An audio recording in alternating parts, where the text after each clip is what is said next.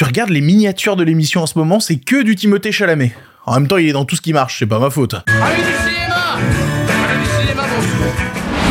Tous et toutes et surtout à ceux et celles qui ne sont pas d'accord aujourd'hui dans le pire podcast cinéma. Une expérience immersive Willy Wonka tourne au drame à cause d'un mensonge dissimulant une grosse arnaque. C'est pas vraiment du cinéma, mais on pourrait faire un film dessus, je vous explique. À côté de ça, Deadline fait ses pronostics sur la programmation à venir du Festival de Cannes. Alors, on espère quoi sur la croisette? Ensuite, dans la version audio, un ancien acteur de chez Marvel déglingue la marque et dans la version vidéo, les trailers sympas qu'il ne fallait pas rater cette semaine. Et il y aura aussi la question du public et une auditrice qui viendra nous parler d'animation robotique. Et voilà, c'est le pire podcast cinéma avec vous. Eh bien, ça ne va pas être dans la poche. Avant de commencer, merci aux gens qui écoutent cette émission dans son format podcast ou qui la regardent sur YouTube. Quel que soit le choix que vous faites, vous avez du contenu exclusif. Du coup, exclusif, j'ai eu du mal à le prononcer, c'est compliqué, dites donc. Du coup, n'hésitez pas à vous abonner aux deux, à vous abonner sur YouTube, à vous abonner euh, en podcast sur iTunes, sur Spotify. Bref, l'émission est partout, elle n'attend que vous. Parce que le pire podcast cinéma, c'est tous les lundis, mercredis et vendredis à 7h du matin pour ne rien rater de l'actualité de le cinéma. Et on commence tout de suite avec les sujets du jour. Respect et robustesse, Caius C+, alors, les nouvelles sont bonnes? Sont pas de la dernière marée, les nouvelles. Moi, je veux du féroce actualité. Si on m'avait dit qu'en 2024, on continuerait à parler de Wonka comme ça, je pas cru. Et en même temps, la vie n'est-elle pas faite de surprises et parfois de chocolat? Faut dire que si on reste sur la thématique de la surprise, le film Wonka avec Timothée Chalamet, ça a été une énorme surprise au box-office, un énorme succès. Dans le monde, le film a cumulé 617 millions de dollars pour un budget de 125 millions. Voilà, le, le film est joliment rentable, on peut le dire comme ça. Et je parle de tout ça, mais on va pas parler du film Wonka de Paul King qui est sorti il y a quelques mois, même si j'en aurais énormément envie, mais je, l'ai déjà fait plein de fois. J'ai fait une émission qui lui était dédiée. Il était dans mon top film de fin d'année tellement je l'ai aimé. Si vous avez pas encore vu le Wonka tout récent, voyez-le. C'est absolument formidable. Non, on va parler d'une bande de petits malins qui, en voyant le succès récent de Wonka et tout le renouveau qu'il y avait autour de la thématique de Charlie et la chocolaterie, se sont dit, hey, il y a peut-être moyen de se faire un maximum de pognon sur des gens crédules, non? Et oui, je sais, ce dont on va parler, c'est pas tout à fait de l'actualité de le cinéma, mais en même temps, petit 1, l'actualité ciné en ce moment, elle est ultra maigre. Tout le monde ne fait que parler de Dune 2, Dune 2, Dune 2. J'ai pas encore vu Dune 2, j'en parlerai dans l'émission de lundi. Et deuxièmement, le truc dont je vais vous parler là, il a tellement tourné, même BFM en a parlé. Sauf que depuis que BFM en a parlé, on a eu des détails tellement sordides. Bref, je vais vous expliquer. Bon, c'est quoi cette histoire? S'est tenu il y a quelques jours à Glasgow en Écosse un événement en lien avec le film Charlie et la chocolaterie, une expérience immersive comme ça arrive souvent autour de certains longs métrages. Vous devez connaître ce genre de truc de parcours thématique où on te dit tu vas vivre l'expérience de tel film dans la vraie vie et parfois il y en a des très bien, parfois il y en a des moins bien et parfois il y a ce qui s'est produit à Glasgow ce week-end qu'on peut décrire comme une immense arnaque. Je pense qu'on peut faire ça, je pense que c'est le mot qu'on peut utiliser. Vendu comme l'expérience ultime Charlie et la chocolaterie, L'événement coûtait par personne 35 livres, alors comptez environ 40 euros par tête pour vous faire une idée. Et dès l'annonce sur Facebook du projet, ça sentait un peu la douille, parce que l'événement avait pas de visuel à proprement parler. Non, tout ce qu'il y avait c'était une adresse vers un hangar et des visuels faits avec de l'intelligence artificielle. Bon, déjà, on te fait un truc avec de l'intelligence artificielle et on dit viens dans le hangar, il y a des bonbons. Normalement, tu vas pas. Normalement, t'es censé, tu fais pas ça. Mais il y a beaucoup de gens qui ont dépensé 40 balles pour y aller. Ce qui me permet d'ajouter d'ailleurs que je pense qu'il faut vraiment qu'on fasse de l'éducation à l'image auprès des parents et de certaines générations sur l'idée des images générées en intelligence artificielle et du fait que c'est pas la réalité. Mais visiblement, il y a encore des gros manquements à ce sujet-là. Parce que tous les jeunes, ils voient un événement avec que de l'IA où il y a rien de vrai et de véritable promis. C'est les premiers à dire, Hm, ça sent un peu la douille. Les parents, non. Et puis même, tu fais quelques recherches. L'événement en question, il était organisé par un groupe qui s'appelle House of Illuminati, la, maison des Illuminati. Non mais vraiment, tout sans la douille, mais ils ont eu plus de 1000 réservations. Sur ce coup de poker, ils ont chopé 40 000 dollars. Voilà, c'est pour vous dire. Avec 40 000 balles, t'as moyen de faire un truc sympa. Et, et alors là, il va falloir que je décrive pour les gens qui suivent la version audio, parce que, euh, parce que le résultat final, Bon alors, imaginez qu'on vous a vendu une, une chocolaterie de Willy Wonka et qu'à la place, vous aviez un vieux hangar vide avec trois posters au mur. Je suis méchant. Si je veux être tout à fait honnête, il faut dire que oui, il y avait trois posters et un hangar à moitié vide, mais il y avait aussi quelques décorations, trois comédiens et trois bonbons par enfant. Voilà. Ça me bute tellement c'est con ce qui s'est passé. Le parcours global de cette expérience immersive durait environ 2 minutes 30. Tu passais sur un petit pont, on te filait trois bonbons face à un poster qui était mal scotché au mur. Et puis c'était fini. Et c'était terminé, bonsoir. On a eu droit à des vidéos qui ont leak où on peut voir qu'il y a, il y a un Wonka un peu paumé, c'est pas trop ce qu'il fout là. Il y a un type avec un masque blanc à 3 dollars qui est super flippant. Il est caché derrière un miroir et tout. On reviendra sur cette vidéo à la fin. Euh, T'as aussi une pauvre comédienne habillée en Oompa Loompa, mais qui ressemble vraiment à une meuf qui est venue te vendre de la mette. En vrai, tu regardes la vidéo, on dirait une kermesse d'école avec moins de budget qu'une kermesse d'école. Il y a tout. Il y a même un petit château gonflable dégueu au fond. Évidemment, c'est parti en vrille. Évidemment, les parents étaient passablement énervés. Évidemment que certains ont appelé la police. Et à la mi-journée, l'événement Willy Wonka Charlie et la chocolaterie était fermé. Et House of Illuminati a dû poster un message sur ses réseaux pour dire, pour dire qu'ils feront plus jamais d'événements. Désolé, on va vous rembourser. Le truc, c'est que c'est bien beau de leur part de faire des excuses de dire on va vous rembourser. Mais dès le départ, ils savaient très bien ce qu'ils faisaient. Ils savaient très bien que le projet était purement cynique. Et ça, on a toutes les infos dessus parce que les comédiens qui ont travaillé sur cet événement sont venus témoigner dans la presse. Bah oui, parce que c'est eux qui se sont retrouvés en première ligne à devoir amuser des gamins sans avoir grand chose à leur montrer. Et du coup, bah, ils dansaient, ils faisaient des animations, mais ils se sont surtout fait engueuler. Le comédien engagé pour jouer Wonka s'appelle Paul Connell et lui-même il a décrit le truc en disant les gens s'attendaient à Timothée Chalamet, ils ont eu Timothée Charlatan. Il explique qu'il a été engagé quelques jours avant l'événement et que tout ce qu'on lui a filé comme info de la part de l'organisation, c'était un script de deux pages entièrement généré avec ChatGPT où aucune phrase n'avait de sens. Et quand il l'a refait remarquer à leur en leur disant, mais ça veut rien dire, qu'est-ce que je dois faire? Leur lui a dit, fais ce que tu veux. Non, mais il a expliqué à la, radio de la BBC, je le cite, c'était super triste de voir autant de personnes se ramener à l'événement et tomber au final sur moi en costume de Wonka dans un hangar à moitié vide. Surtout que, et je suis désolé de le dire, mais le comédien ressemble pas du tout à quelque Willy Wonka que ce soit. Même lui, il le dit en interview, il dit je suis roux, les gars, je ressemble plus à un Oompa Loompa. Il dit regretter tout ce qui s'est passé, explique que lui et les autres comédiens se sont sentis abandonnés face à des parents en colère, tu m'étonnes, et qu'ils avaient beau faire leur maximum pour amuser des gamins, ils auraient dû annuler dès le matin. Parce que je vous parle de manque de ressources créatives, mais il y avait aussi un manque de stock, même niveau bouffe. La comédienne qui jouait le Oompa Loompa Soumet dont on a parlé, elle a expliqué, elle, sur TikTok, qu'elle avait dû rationner les bonbons parce qu'ils en avaient vraiment pas assez pour tous les gamins qui venaient, et donc du coup, elle en donnait trois par personne en essayant de faire plaisir à tout le monde, mais qui avait forcément des déçus. Trois bonbons et un verre de limonade. Voilà tout ce que les gamins avaient. Eh, de mon temps, on avait une orange, hein, on savait s'en satisfaire. Et la vidéo qui me fait le plus marrer, c'est pas bien, hein. mais, c'est vraiment celle du type en costume flippant, là, avec son masque pourri, qui a rien à voir avec l'univers de Charlie et la chocolaterie. Et quand il apparaît dans la vidéo, t'entends juste à la fin tout pile avec le cut les enfants qui pleurent tellement ils ont peur de ce truc. What is that?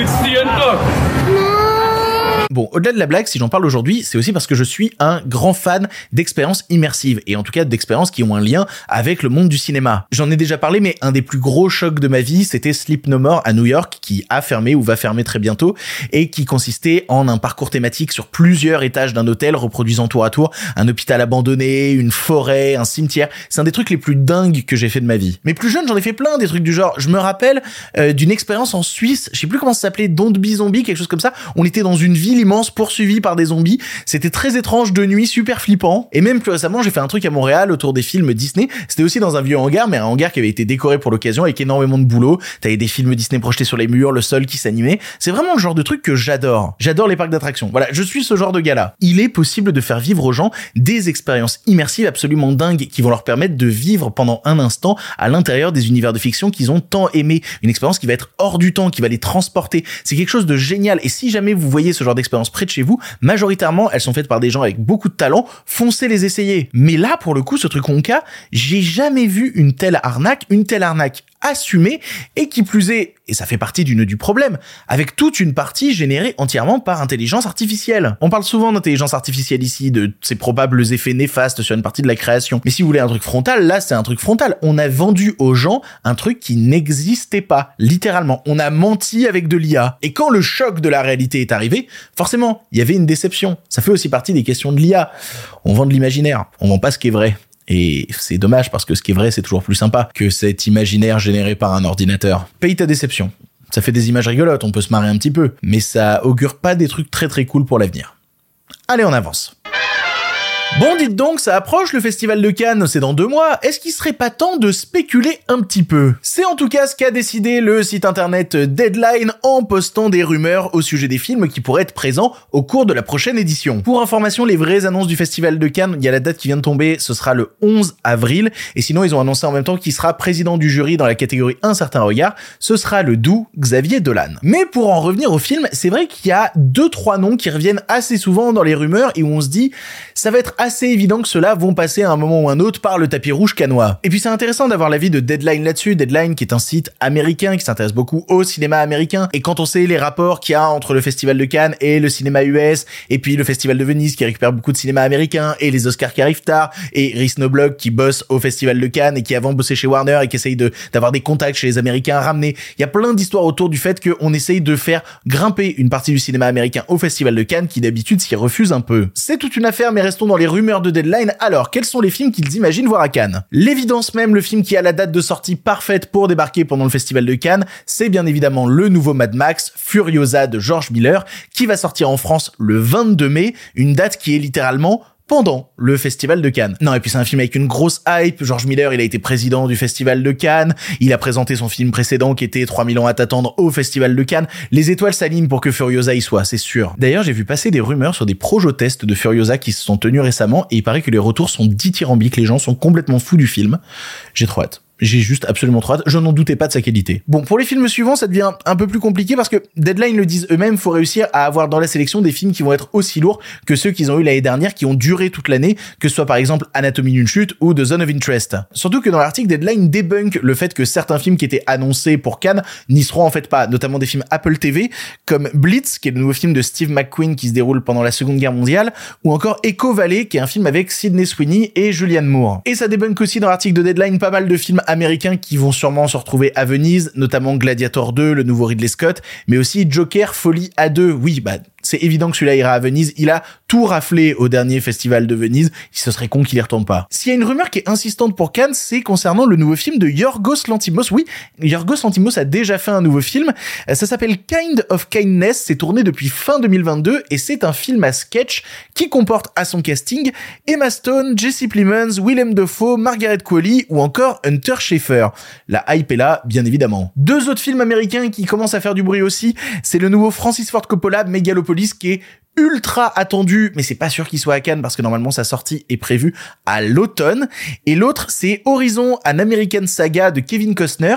Ça marcherait bien avec le Festival de Cannes parce que le film doit sortir en juin, mais Bon, je vous en dis plus de détails dans la partie trailer. À côté, Deadline a listé des noms qui sont des trucs évidents. Si jamais ces noms-là se retrouvent au Festival de Cannes, on sera pas étonné. Il y a notamment Parthenope, qui est le nouveau film de Paolo Sorrentino, qui raconte donc la vie de Parthenope, héroïne qui porte le nom de sa ville, qui est ni une sirène ni une créature mythologique, depuis sa en 1950 à nos jours. Pareil que c'est une vraie déclaration d'amour de la part de Paolo Sorrentino à l'Italie, et on retrouve notamment au casting Gary Oldman. Dans les trucs où il y a des grosses rumeurs, il y a aussi Emmanuel, réalisé par Audrey Diwan et coécrit par Rebecca Zlotowski, nouveau film de la réalisatrice de l'événement qui avait triomphé à Venise et qui est donc une nouvelle adaptation du personnage littéraire d'Emmanuel. Ce sera donc un film érotique avec Noémie Merlan ou Naomi Watts. Oui, ça fait partie des grosses hypes du cinéma français de cette année. Deadline cite aussi Bird, qui est le nouveau film de Andrea Arnold. Andrea Arnold qui passe régulièrement par le Festival de Cannes. Son documentaire précédent Co y était passé. Son film précédent American Honey y était passé aussi. Voilà, là c'est un film avec au casting Barry Keoghan. On sait rien du pitch. Ça cite aussi Conclave, nouveau film de Edward Berger qui avait notamment réalisé pour Netflix À l'Ouest, rien de nouveau ça avait eu un petit succès.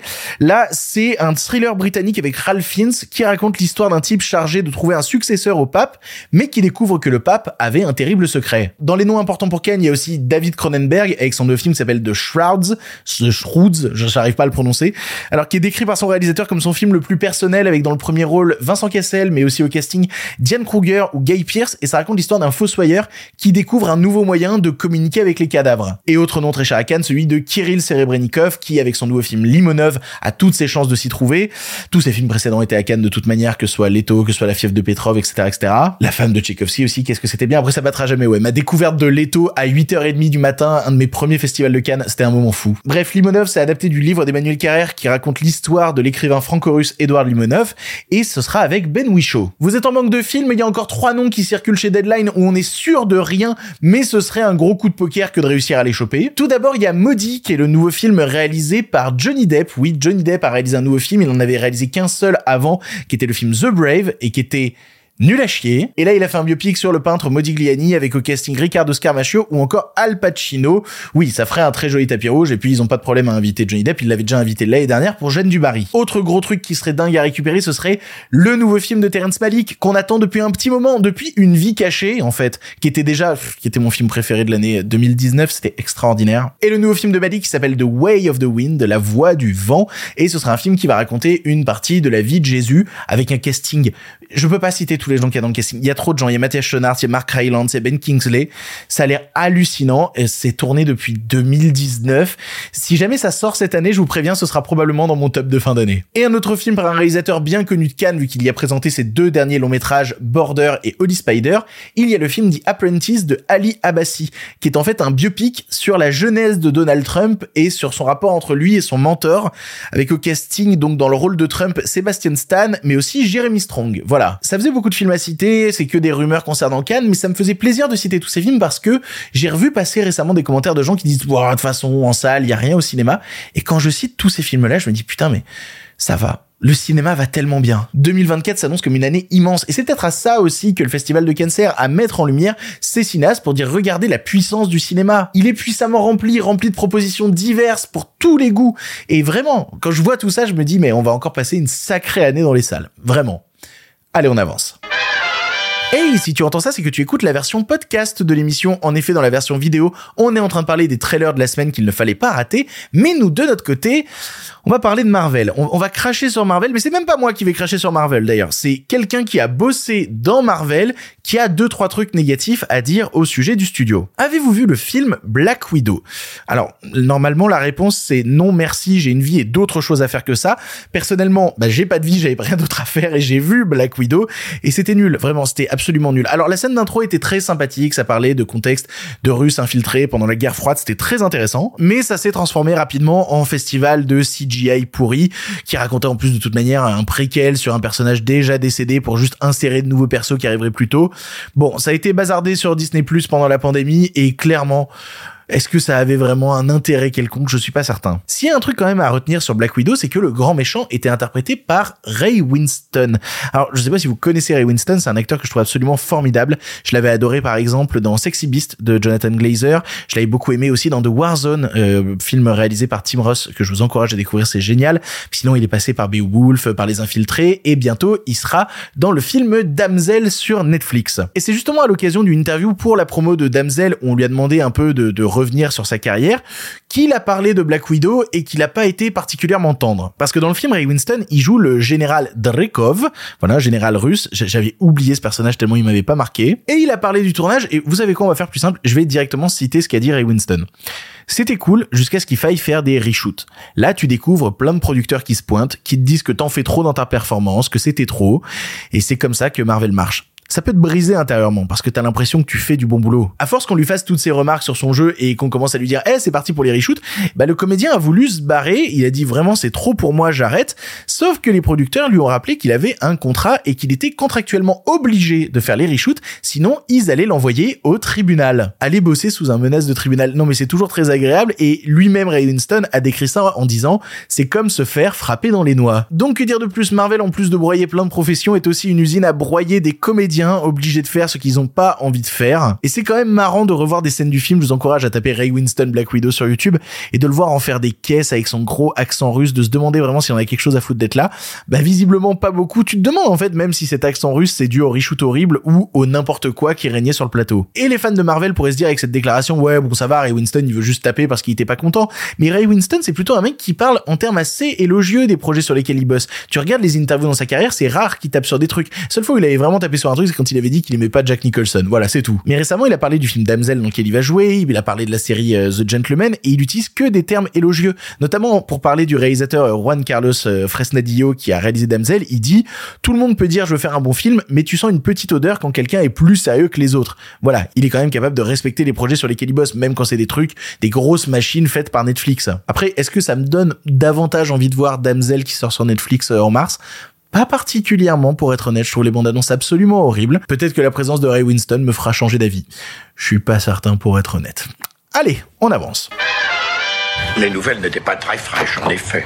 Il est l'heure de la question du public. Vous le savez, à chaque émission, je poste une story sur Instagram. Suivez-moi sur Instagram où je vous dis, eh, vous avez une question sur l'actualité en ce moment? Et si vous en avez une et que j'ai une réponse, eh ben, je la sélectionne et elle passe dans l'émission. Le plus simple, c'est de me suivre directement sur Instagram pour poser vos questions. Et la question du jour nous vient de Valence CRN qui dit, pourquoi Prime Video sort American Fiction sans aucune promo du jour au lendemain? Parce que Prime Video est une plateforme gérée comme de la merde. Allez, un problème de plus à ajouter à ma liste à problèmes, c'est parti. Franchement, la question du public pourrait s'arrêter là. Je sais même pas quoi vous dire de plus sur Prime Video. C'est aberrant la manière dont est gérée cette plateforme, c'est vraiment n'importe quoi. Et j'aborde même pas la question de leur interface, qui est absolument dégueulasse et imbitable. C'est un autre sujet. Oui, alors, si vous n'êtes pas au courant, le film American Fiction, qui est actuellement en compétition pour l'Oscar du meilleur long métrage et qui a remporté plusieurs prix pendant cette saison, notamment des prix de meilleur scénario, vient de débarquer sur Prime Video en France. Comme ça. Sans aucune info, sans aucune... Rien du tout. Juste, eh, le film est là, et c'est les utilisateurs qui s'en sont rendus compte. C'est pas comme si c'était un des films américains dont on parle le plus en ce moment, c'est pas comme si c'était un film où plein de gens réclamaient une date de sortie française en salle. Non, soudainement, Prime Video, et pouf, c'est comme ça. Et puis, sachant que, comme je disais, c'est les utilisateurs qui l'ont trouvé, et pour le trouver, il fallait aller dans la catégorie nouveauté et remonter jusqu'au bout. Parce qu'il était même pas référencé en tant que American Fiction, il était référencé avec son titre québécois qui est Fiction américaine. Non mais quand je vous dis que c'est géré comme de la merde, l'interface de ce site, putain mais comment c'est possible d'être aussi naze, c'est terrible. Ça coûtait quoi après une vidéo de juste sortir un trailer sur YouTube pour annoncer que le film était dispo? Juste ça. Ils ont eu le temps de poster le clip de Affida Turner qui chante dans LOL qui. Ils avaient le temps, de- depuis 4 jours ils ont rien sorti sur, sur leur chaîne YouTube. Ils pouvaient bien dire juste, oh au fait, on a ce film là. Non, ils ont pas fait ça. Voilà. Donc si vous voulez voir le film, eh ben allez-y, voyez-le, il est dispo. Mais ça m'interroge quand même quelque peu sur la stratégie de Prime Video. Sachant que tout ça arrive en même temps qu'une autre annonce qu'ils ont fait sur la publicité. Oui, parce que à partir du 9 avril sur Prime Video, pendant que vous regardez des films et des séries, il y aura des coupures publicitaires. Et d'après les annonces, c'est pas juste une petite pub en intro. Non, non, ça parle de coupures pub comme à la télé. Alors, dans le communiqué, ils annoncent qu'il y aura sensiblement moins de publicité qu'à la télévision linéaire classique. C'est vraiment leur mot. Mais bonjour, la pub débarque sur Prime Video et elle va couper vos programmes. Et si jamais ça vous saoule et que vous dites, bah non, mais moi je veux pas de pub sur Prime Video, eh bien, il faudra débourser 2 euros de plus par mois pour passer la pub. Alors, c'est justifié encore une fois par Prime Video en disant, cela nous permettra de continuer à investir dans des contenus attractifs et d'augmenter nos investissements sur le long terme. Et cette phrase, je trouve qu'elle résume assez bien la manière dont Prime Video est géré dans son ensemble. Plus qu'une plateforme qui ferait de véritables choix d'éditorialisation, non, là toute l'idée c'est de remplir, c'est d'investir, c'est de gaver la plateforme et de remplir tous les trous possibles, de dire ok, allez c'est bon, il y a des trucs dessus, il y a des trucs. On balance des films avec des doublages à la pisse, avec des sous-titres manquants, on n'a même pas eu le temps de traduire la page du film, mais c'est pas grave, c'est bon, on a les droits, et ben on le met sur la plateforme et on s'en fout, on verra après. On peut critiquer Netflix sur 1000 points, et notamment sur son algorithme qui est une dégueulasserie infinie, mais quand tu débarques sur la plateforme, ne serait-ce que l'expérience utilisateur, elle est assez premium, c'est bien référencé, c'est bien calé, t'arrives à chercher des trucs, t'arrives à glisser entre... Non, c'est bien foutu Netflix. Mais Prime Video, c'est vraiment la version leader price de Netflix.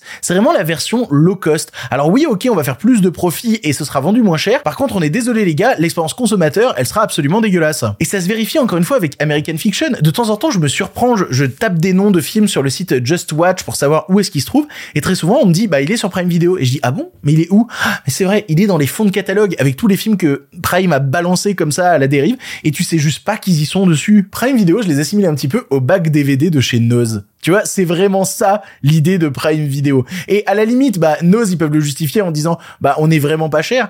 Mais là du coup t'as Prime qui va foutre des publicités par dessus. Non merci. Voilà. Je suis désolé mais Prime Video en ce moment, à part LOL qui ressort, ils ont vraiment pas grand chose pour eux.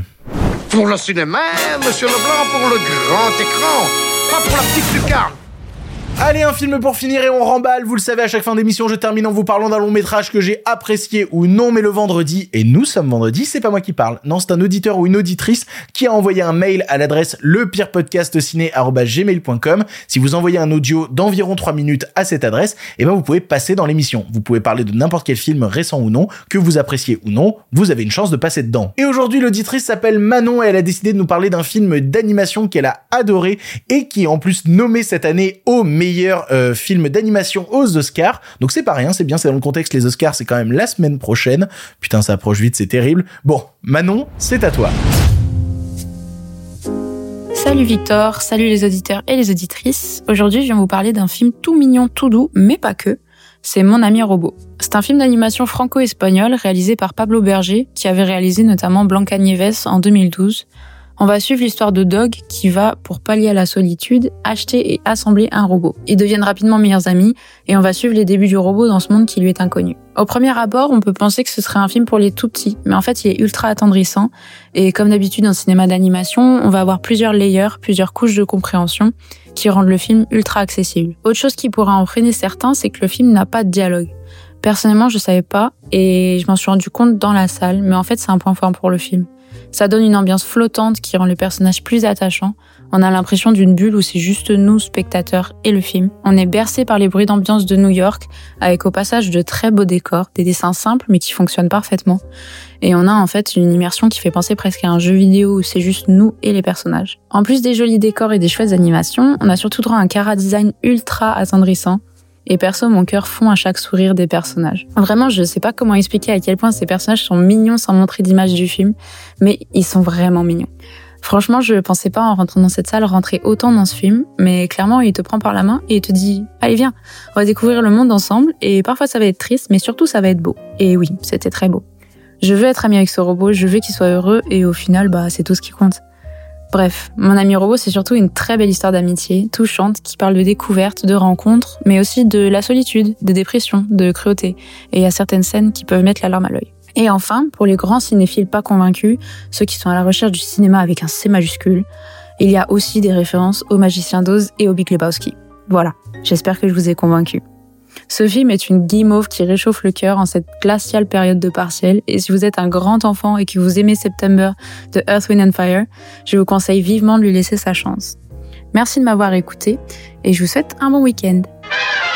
C'est ainsi que se termine cette émission du pire podcast cinéma. Merci à tous de l'avoir suivi jusque-là. J'espère que vous allez bien. J'espère que la semaine se termine bien pour vous. J'espère que la semaine se termine bien pour moi. J'espère que ce petit placement de produit n'aura dérangé personne. Je vous avais prévenu en amont. Voilà, il est là. Merci à Displate. Ils vont soutenir l'émission et pour ceux qui suivent la version vidéo, ils ont rajouté un peu de déco dans le décor. Donc c'est toujours super cool.